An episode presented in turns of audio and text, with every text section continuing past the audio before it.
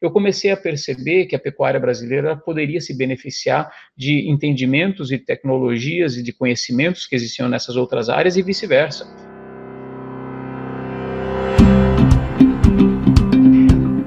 as diferentes, a oportunidade de trabalhar com diferentes espécies permite que você tenha uma visão holística de produção animal.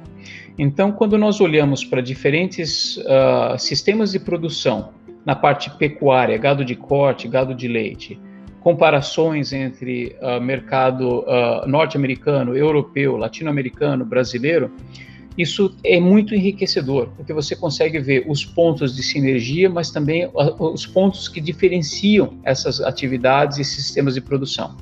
Quando eu falo de novas espécies, como por exemplo os suínos e como aves, aí o processo enriquece ainda mais, porque direcionadores de mercado, direcionadores uh, de negócios, eles são diferentes nessas espécies. O nível de intensificação da produção é diferente, o nível de tecnificação da produção também é diferente. E, e, como tudo na vida, e o networking não é diferente disso, é você conectar os pontos, é você conseguir entender como o conhecimento adquirido numa área ele é aplicável a, depois da devida de, de, devido ajuste ou da devida adaptação, como que as coisas elas se conectam. Então, como você pode aplicar o conhecimento daqui para lá e de lá para cá.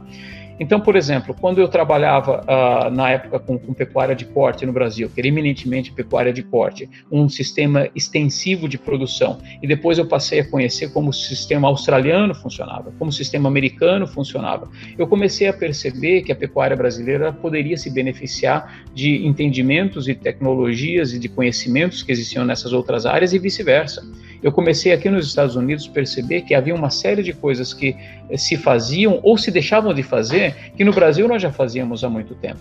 Eu comecei a ver que uh, uh, na, na, área rural da Austrália haviam oportunidades de merchandising eh, que nós éramos muito desenvolvidos ou mais desenvolvidos no Brasil que se aplicavam para lá. Então dessa maneira a gente passou a entender como funciona o sistema de produção e fazer a ligação de todos esses pontos. Né?